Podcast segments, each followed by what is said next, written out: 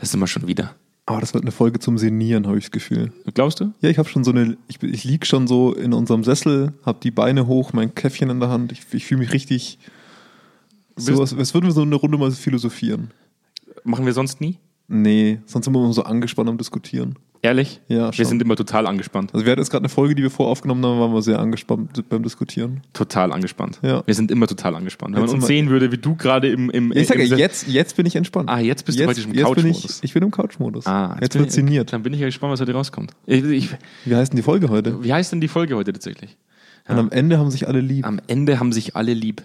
ist, es vielleicht auch, un ist es auch unser Ziel für die heutige Folge, Andi? Dass wir uns alle lieb haben. Danach. Ja. Komm. Ja, wir sind ja, Daniel hat einmal zu uns gesagt, wir sind immer sehr negativ im, im Podcast. Das stimmt aber auch. wir sind immer sehr so, ah, alle. Menschen sind Affen und äh, wir, Alle Menschen sind böse. alle Menschen sind Kacke. Ja. Die dunkle Triade der Macht. Ja. Alle, alle Führungskräfte sind Narzissten. Komm, heute sind wir mal nett. Keiner mag uns. Wollen wir es versuchen? Ja, heute haben wir tatsächlich äh, Folge 29 inzwischen. Ja. Folge 29. Ich wiederhole es immer gerne, damit die Leute die Dramatik dahinter spüren. Muss man es nicht Wie mindestens weit, zehnmal, muss man es nicht immer, damit es jemand merkt? ich werde gleich nochmal sagen. Das war doch früher bei Werbung immer so, oder? Episode- Dass zehn Wiederholungen gekommen Episode sind. mindestens. 29 von Kerntalk Senfte Senfte. Das wird langsam. Punkt, Punkt, Punkt. Und am Ende haben, haben sich alle lieb. Jo, Alle haben sich lieb. viel Spaß. Bis Ja, gleich. bis gleich. Direkt aus dem Büro von Zweikern. Kerntalk. Senf statt Senfte. Mit Andreas Kerneder und Jonas Andelfinger. Die frechen Jungs, die kein Blatt vor den Mund nehmen. Und zurück direkt in die Philosophenrunde. Ja. Ja, das ist ja gut, wenn du heute so im Chiller-Modus bist. Ich, ich sehe dich heute auch mal in einer ganz anderen Position. So ja ich, wie gesagt, wir hatten ja vorher schon eine Aufnahme, das muss man mal ehrlich sagen. mit, Und mit da waren wir Kaffee, sehr verkrampft. Mit Kaffee in der Hand. Du bist Ja. heute, du bist jetzt, du bist heute, du bist jetzt praktisch tiefenentspannt. Ja, weil das wirklich ein interessantes einfach Thema ist. Ich glaube, dass es da. Übernimmst du meinen, meinen Part? jetzt? Ja, heute, heute muss ich nach der wie viel 29. Folge auch mal zugestehen, wir haben mal eine interessante Folge. Wir haben Spaß. Alle unsere Folgen sind super, super toll. Ja. ja. Ähm, ich hatte dieses Thema so ein bisschen mitgebracht und habe mir lange überlegt, ob es da auf diese Frage eine, eine richtige Antwort gibt. Und, und am Ende vom Tag ist es natürlich wie immer in der Psychologie nicht, nicht eindeutig, aber darauf kann man sich auch immer gut rausreden aus der Sparte. Aber ähm, ich hatte mal eine Situation, da bin ich auch ganz selbstkritisch, die konnte ich am Ende in dieser Klinik auch nicht auflösen, zumindest nicht in dieser Gruppe in der Klinik, aber es kam etwas auf, ähm, wo eine Oberärztin zu mir gesagt hat, Herr Andelfinger, diese neue Generation an Assistenzärzten, mit denen komme ich nicht mehr klar. Die wollen immer alle gewertschätzt werden und wenn man dann mal laut wird, dann fangen die mal an zu heulen. Und da musste ich schon so schmunzeln und dachte mir so, das ist eigentlich so eine geile Aussage. Was ist denn das für eine verweichlichte Generation? Ja, aber Die wollen alle irgendwo, lieb gehabt werden. Irgendwo am Ende vom Tag hatte sie nicht Unrecht mit dem, was sie versucht hat, mir zu sagen. Mhm. Und äh, wir haben das da mal runterzubrechen, versucht auf eine bestimmte Situation. Und die Situation, Mhm. die sie beschrieben hat, fand ich super geil, weil das uns ein sehr gutes Schaubild auf das Wort Wertschätzung gibt. Und darum soll es sich ja heute drehen. Mhm. Ja. Die Frage, was ist wertschätzendes Verhalten einer Führungskraft? Und ihr Beispiel war, ähm, sie steht mit einem Assistenzarzt im OP und der Assistenzarzt hat sich nicht ausreichend auf diese OP vorbereitet. Er kennt den Namen des zu Operierenden nicht, weswegen sie ihm die OP abnehmen musste und sie selber durchgeführt hat. Ähm, und es war nur ein leichter Eingriff, also nichts nicht Größeres. Und während der OP, die nur eine halbe Stunde dauerte, hat er dreimal auf die Uhr geguckt. Und das macht er scheinbar ständig. Oder hat er es damals ständig getan. Und dann meinte sie so, sie schluckt sich das runter, weil sie weiß, man muss heute wertschätzend sein. Aber sie würde ihn am liebsten damit ab anbrüllen und sagen, erstens kennst du den Namen von dem Mann nicht. Zweitens hast du nicht alle fünf Minuten auf die Uhr zu gucken, konzentrier dich auf deinen Job. Ja, aber da muss ich jetzt, da muss ich jetzt ganz ehrlich sein. Also wirklich, äh, wenn ich jetzt irgendwo äh, mit äh, sediert auf einer Metallbank liegen würde, halb Ja. zugedeckt und mir jemand an meinem Knödelknie rumoperiert, Ja. muss ich sagen, hätte ich auch lieber, dass der Typ konzentriert ist. Ja, richtig. Nicht alle Und- fünf Minuten auf die Uhr guckt. Das habe ich zu ihr auch gesagt. Ich meine, so, das ist ja eine durchaus berechtigte Kritik, die diese Person ja mitbekommen muss. Sie sind ja anleitende Oberärzte. Ja. Sie bringen der Person ja was bei im Leben.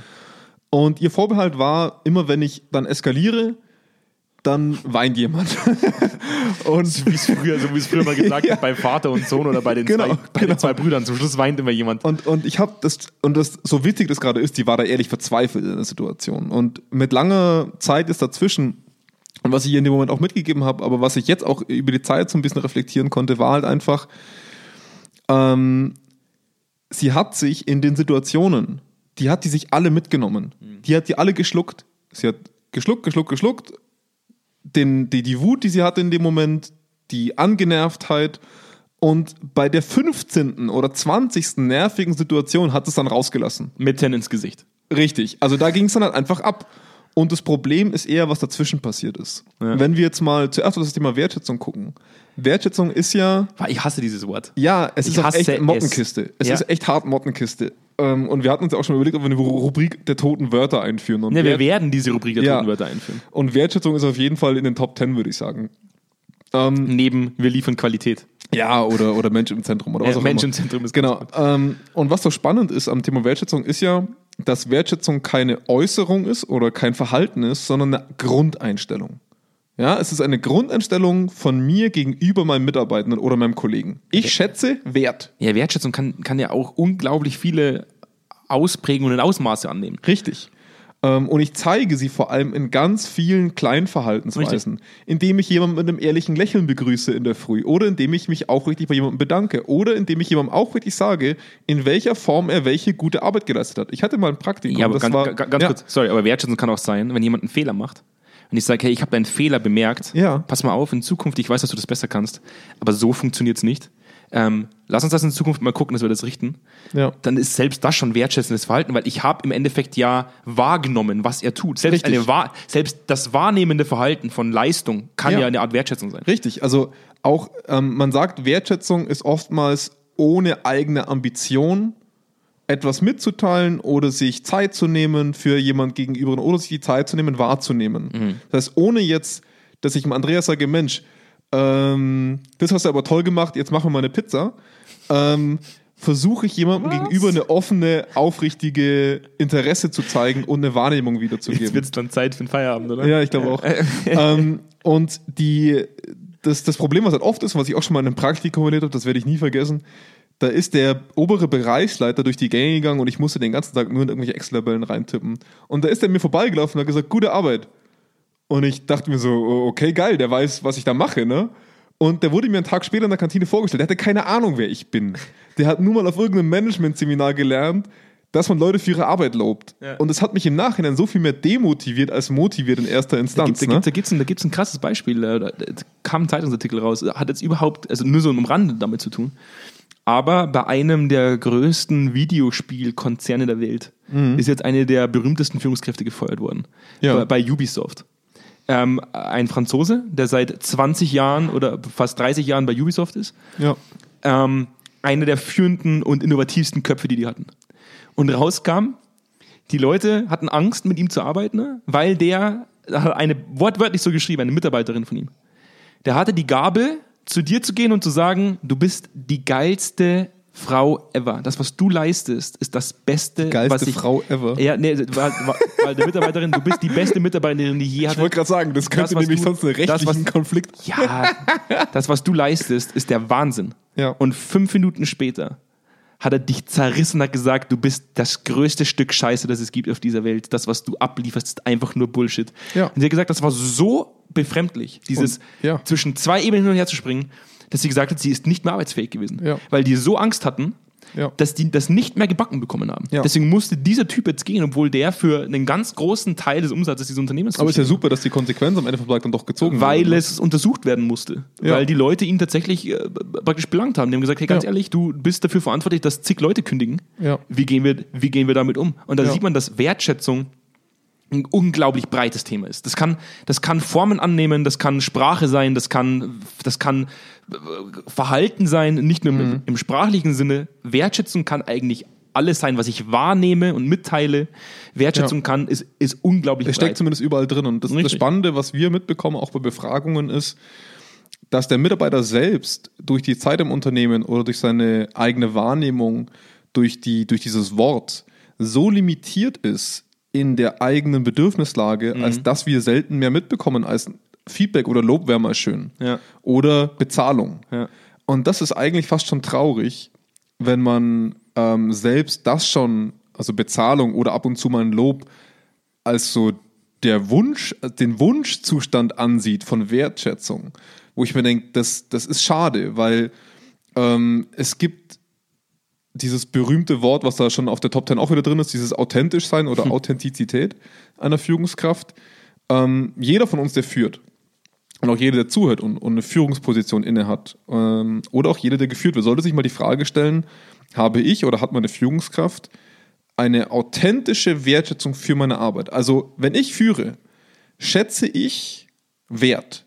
Nicht in der Äußerung, sondern ich persönlich. Ich kriege nämlich so oft mit bei Leuten, wenn wir gerade im hohen Management in Diskussionen sind, ja, dafür werden die halt bezahlt. Wo ich sage, ja, das ist cool, das finde ich super, dass ihr eure Leute bezahlt für eure Arbeit, aber was steckt da dann noch dazwischen? Weil wenn der das Soll erfüllt, ist das nicht auch schon ein Grund, ihn für seine Arbeit wertzuschätzen? Und da ist dann oftmals so, das setze ich als mindestens voraus, dafür muss ich nicht loben, dafür muss ich keine Anerkennung anerbieten, wo ich sage, auch jemand, der nicht performt, verdient Wertschätzung. Ne? Das ist etwas ganz Brachiales, was, was, was heutzutage gerade von Männern, finde ich, auch oft noch nicht ganz nachvollzogen werden In kann. Bayern sagt man immer, nicht geschimpft ist gelobt nur. Genau, richtig. Um das zu übersetzen für unsere nicht bayerischen Mithörer. Ja. nicht geschimpft ist gelobt genug. Richtig. Und ähm, das, das gibt es auch ein recht schönes Beispiel, was, was ich auch oft mitbekomme, wenn man ähm, in Feedbackrunden geht nach einem Workshop oder sowas und man dann fragt, was hätte man noch besser machen können, was ist gut gelaufen, kriegt man meistens nur Kritik. Ich persönlich mag das. Ich weiß dann, was ich besser machen kann. Aber wenn du das nach zehn Workshops immer nur mitbekommst, denkst du dir, Alter, was für ein scheiß Workshop machst du denn da? Die haben sich ja nichts mitnehmen können. Und wenn du das dann aber schriftlich nachsorgst, kommt dann meistens recht gutes Feedback, wo ich dann merke, wenn das von diesen Führungskräften die Art und Weise ist, wie sie mit ihren Mitarbeitern ins Feedback gehen, wow. Also dann wirst du irgendwann depressiv, weil, weil, weil wenn das alles ist, was kommt und sie immer nur auf diese Kritikfokussierung sind, dann kommt da zwischendrin einfach relativ wenig. Und Entschuldigung, nur, nur zu dieser Ärztin zurück. Ne? Also, ähm, was ich mir dann auch gedacht habe, es gibt den, den Zwischenweg zwischen harsche Kritik üben und klare Kante zeigen, was du als Führungskraft tun musst. Das ist in dem Fall nicht unbedingt Zeit der Wertschätzung, sondern Zeit der, der, der, des gemeinsamen Kontrakts. Du als Führungskraft und deine Mitarbeiter haben einen ganz klaren Kontrakt, welche Aufgaben zu erfüllen sind, was voneinander zu erwarten ist. Und wenn das nicht erfüllt ist, dann muss es Kritik geben. Und auch die Zeit, die ich dafür aufwende, ist eine Form von Wertschätzung. Ich bin, ich Ne? bin gespannt jetzt. Ähm, ich hatte mal, an, als ich noch an der Uni war, eine Seminarleiterin, eine, eine Professorin an der Uni, Ja. wo ich den Namen jetzt nicht nennen werde. Aber mich würde interessieren, ob sie weiß, ob, also ob sie sich angesprochen fühlt, wenn sie das hört. Ja. Weil ich weiß, sie mochte mich nicht Ja. und ich mochte sie nicht sonderlich. Aber was ich ihr unglaublich anrechne ist, die hatte einfach Ahnung und die war authentisch im mich nicht mögen. Ja. Weißt du, was ich damit meine? Ja. Ich habe eine Aufgabe abgegeben und sie hat gesagt, nee, das ist nicht gut genug. Und nee, so macht man das nicht. Und ich dachte mir immer, du blöde, du blöde Sau. Ich habe mir gedacht, so verflucht nochmal.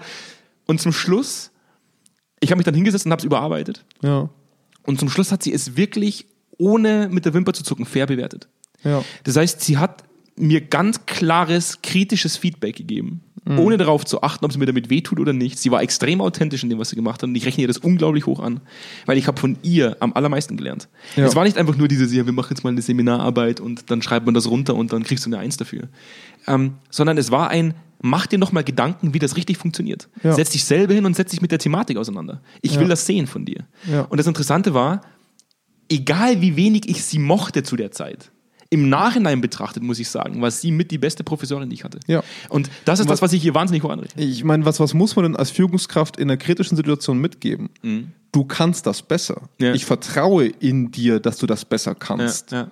Und wenn dem nicht so ist, also wenn ich das wirklich in Frage stellen muss als Führungskraft, das gibt's auch. Es gibt auch Situationen, wo ich einen Mitarbeiter in Fragen stellen muss, weil ich, weil ich mir nicht sicher bin, ob ich den noch länger beschäftigen will.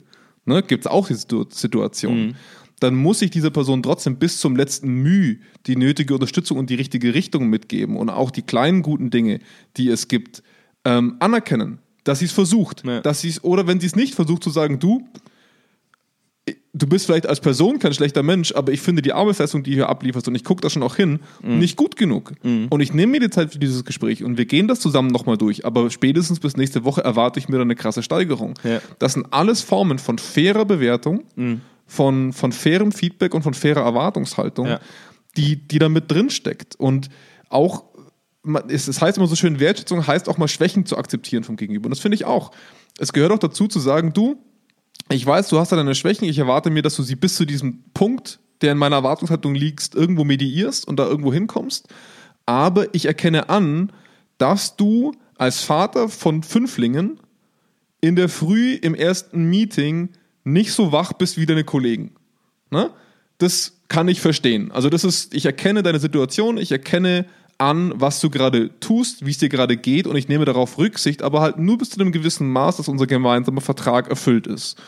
Und, und ich finde, das ist ein wertvoller Part von Wertschätzung, anstelle diese, diese losen Floskeln von Lob und man muss dann auf die Schulter klopfen und man muss dann dies und das tun, wo ich sage, wenn ich das nicht spüre, also wenn ich nicht wertschätze, wenn ich, dann sollte ich mich fragen, ob ich vielleicht keine Führungskraft bin. Mhm.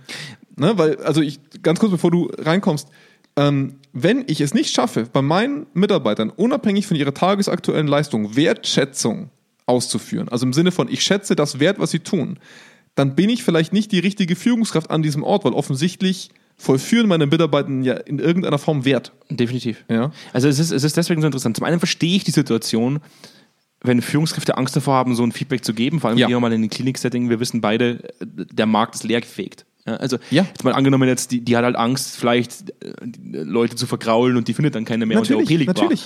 Ich kann das dann schon nachvollziehen. Und man wird immer abgestraft, wenn ja. man nicht wertschätzend ist. Man wird immer bestraft, weil man irgendwo eine Grenze überschreitet, die man selber gar nicht wahrnimmt. Aber der andere Punkt ist, und das muss ich halt auch sagen, ich gehe nochmal zu, der, zu der Professorin zurück. Ja. Ich habe nicht nur eine Seminararbeit geschrieben. Ja. Und das nicht, weil ich musste, sondern weil ich wollte. Ich hatte ja Auswahl, zu welchem Professor gehe ich oder zu welcher Professorin. Ja.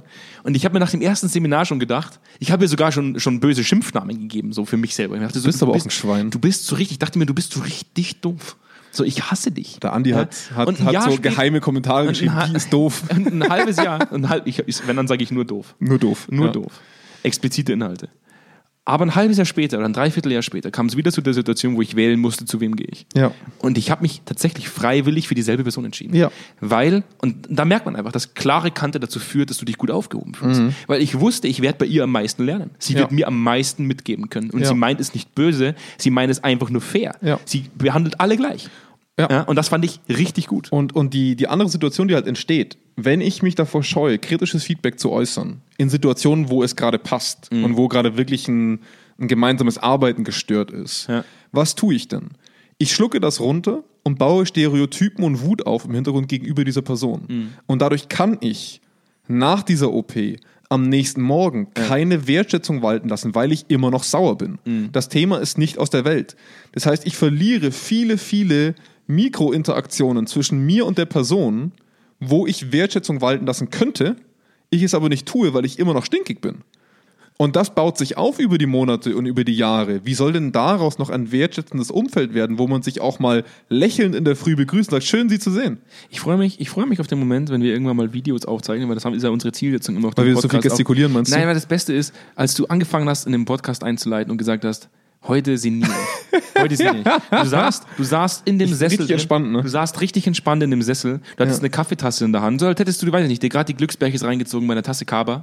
Ja. ja. Und, jetzt sitzt du, also, und jetzt sitzt du da. Ich hab, du brauchst dich gar nicht zurücksetzen. Okay. Okay. Jetzt sitzt du mit überschränkten Beinen auf dem Stuhl, hast die Kaffeetasse weggelegt und bist schon wieder im selben Hate-Modus wie vorher. Nein, das, das ist kein Hate-Modus. Das, das, ist überhaupt kein Hate-Modus. Ich, ich, ich was diese, ganze positive, diese ganze Positivität, die du vorher hattest, diese ganze die Positivität, diese ganze, diese ganze ich mache alles, Digitalität, Positivität, alles. Ja? Dieses, ja. dieses ganze Positive, was du vorher hattest, ja, ist, weg. ist alles weg. Das stimmt. Also Daniel hatte schon recht mit unserer negativen Art. Ich glaube, warum mich dieses Thema so umtreibt, ist, dass diese Verzweiflung der Person wirklich authentisch war und ich das auch so gut nachvollziehen konnte, weil sie einfach gefangen war in diesem Verhältnis zwischen Mitarbeitenden und ihr selber und dass man da einfach oft als Führungskraft nicht weiß, was ist jetzt eigentlich der richtige Schritt. Und ich glaube, für mich zusammenfassend ähm, zu solchen, zu der Situation von dieser Person ist, dass die beliebteste, der beliebteste Oberarzt bei denen war der größte Arsch von außen betrachtet. Von außen betrachtet wärst du im Leben nie auf die ja. Idee gekommen, diese Person anzurufen, wenn du ein Problem hast. Und das hat auch jeder Assistenzarzt gesagt. Den rufst du nicht an ja. als neuer Assistenzarzt, wenn du ein Problem hast. Vor dem hast du Schiss. Ja. Was hat den aber zu einer guten Führungskraft gemacht? Der hat dir sehr, sehr schnell gesagt, was ihm nicht passt. Und hat es auch sehr direkt in dein Gesicht gesagt. Das mag nicht jedem gefallen, das ist auch nicht immer so leicht. Das ja. sehe ich jetzt auch nicht als wertschätzend unbedingt. Ja. Aber er war dadurch authentisch, weil es hat ihn authentisch genervt. Ähm, und hat aber, und das ist das, was ich immer wieder mitbekomme, egal in welchem Unternehmen, wann wird eine Führungskraft als wertschätzend wahrgenommen? Ja. Wenn die Führungskraft sich Zeit nimmt, Ja. Auch wenn sie noch so genervt ist von der Situation, sich die Zeit nimmt, vor Ort ist, dir zuhört, die Überstunde reinlegt und sich das mit dir löst. Ja, vor allem, wenn sie konstant sind oder wenn sie Richtig. konsistent in dem Verhalten sind, weißt du schon, wenn du jetzt klopfst, er wird genervt sein. Der wird richtig hart genervt sein, aber, richtig hart genervt aber er wird sich die Zeit nehmen. Ja. Und das finde ich etwas, was oft vergessen wird. Sei nicht nett, wenn du in dem Moment genervt bist und schluck's runter. Ja. Sei genervt. Ja. Gib deinem Gegenüber mit, warum du gerade genervt bist und nimm dir trotzdem die Zeit für die Person und hilf der Person, weil am Ende vom Tag ist das das, was das Problem lösen wird und was eure Beziehung lösen wird. Wenn die Person in dem OP genervt gewesen wäre, dann ist das authentisch. Sie ist genervt. Ja, aber der Grund, der Grund ist halt einfach nur, ich muss mal ganz kurz hier auf den, auf den, auf den Laptop drücken, dass hier der Bildschirm wieder angeht, weil sonst verliere ich den Faden. Ähm, einer der, der Gründe ist, und das ist das, was mich halt persönlich äh, oft frustriert auch in unseren Projekten, ist, dass einfach wahnsinnig viele Themen floskelhaft einfach in die Ebene geschmissen werden. Und muss man halt auch dazu sagen, Wertschätzung ist so ein Thema, wo jeder glaubt, dass er weiß, was es heißt Ja. Und eigentlich keiner wirklich weiß, wie es umsetzt.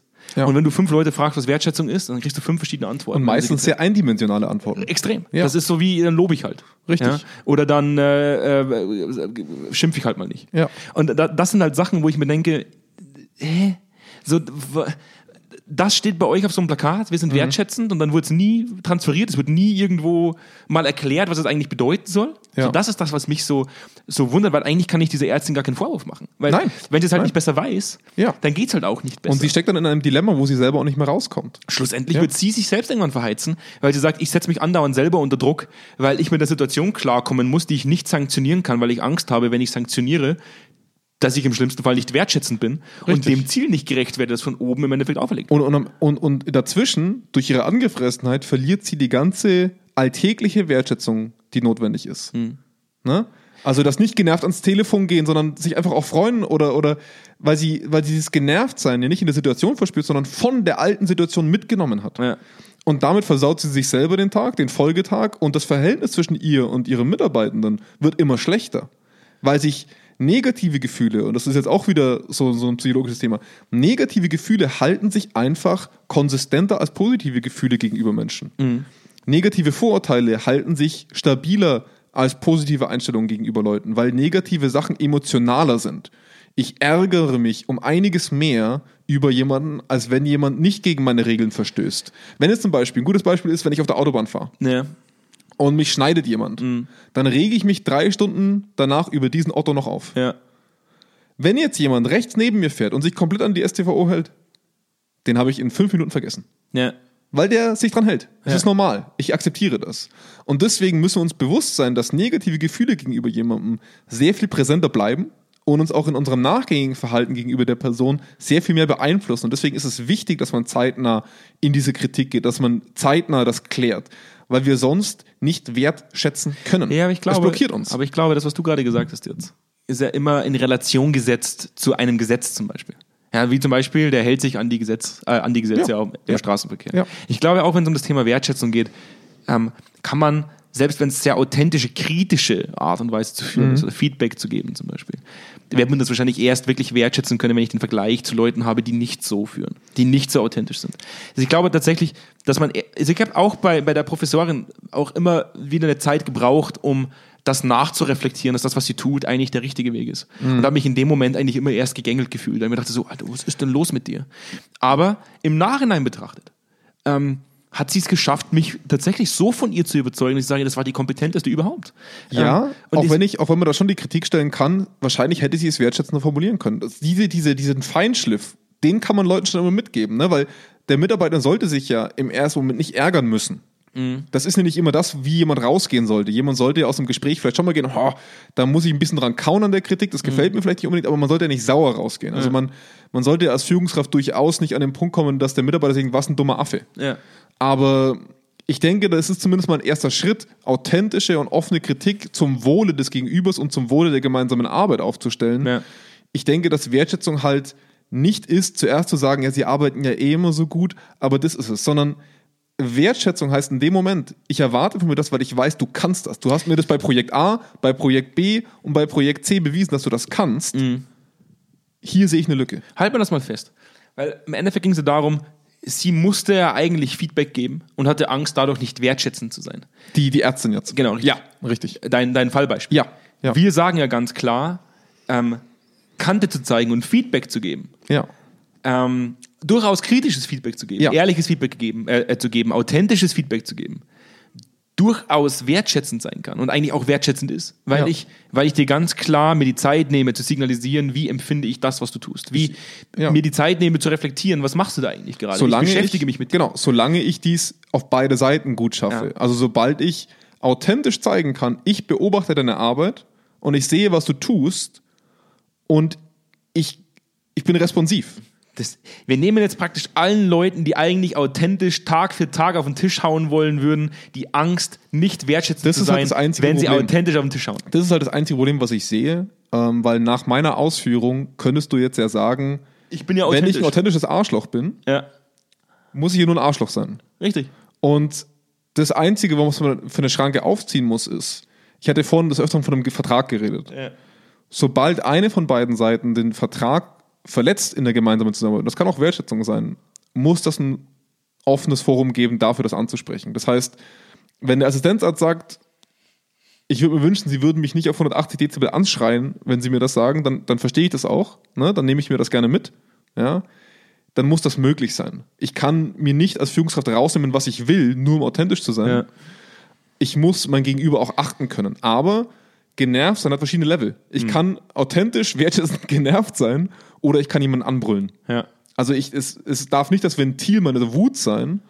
Es sollte dem eher vorbeugen, dass ich nicht wütend werde. Ja, aber es ist wahrscheinlich Ja. immer noch besser, ein authentisches Arschloch zu sein, als ein gespieltes Arschloch. Also ja, gehe, ja, das ist. Ich gehe immer davon aus, ist leider. Also muss man, muss man festhalten, du kannst, solange es im Rahmen deiner Kompetenzen ist und du es authentisch ausführst, ist es besser, als wenn du spielst.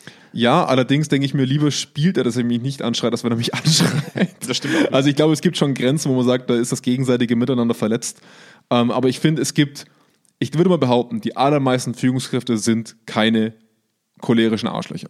So. Ja, da würde die, da würde die dunkle Trade der Macht und die wissenschaftliche Publikation dahinter, die wir auch mal in der, in der Folge vor fünf Folgen gehabt haben, wahrscheinlich was anderes sagen. Ja, aber ich würde mal behaupten, Choleriker sind jetzt nicht in der Prävalenz. Aber du bist heute, du bist heute schon so im Philosophenmodus und schon so gemütlich mit deiner Tasse Ja. Kaffee, dass du tatsächlich alles über, über, über Bord schmeißt, was wir in den letzten fünf Folgen aufgenommen haben und sagst, Naja, warum? der Mensch ist gut. Nein, nein, nein, nein. Ich sage nur, von Haus aus entsteht Wut und Gefrustetheit von Druck bei Es Führungskräften. fehlt dann bloß noch, dass dir ein grauer Bart wächst Ja. und du dich, weiß ich nicht, du, du dich hinsetzt mit deinem Kuschelpyjama. Jetzt klappe zu, ich warte mal.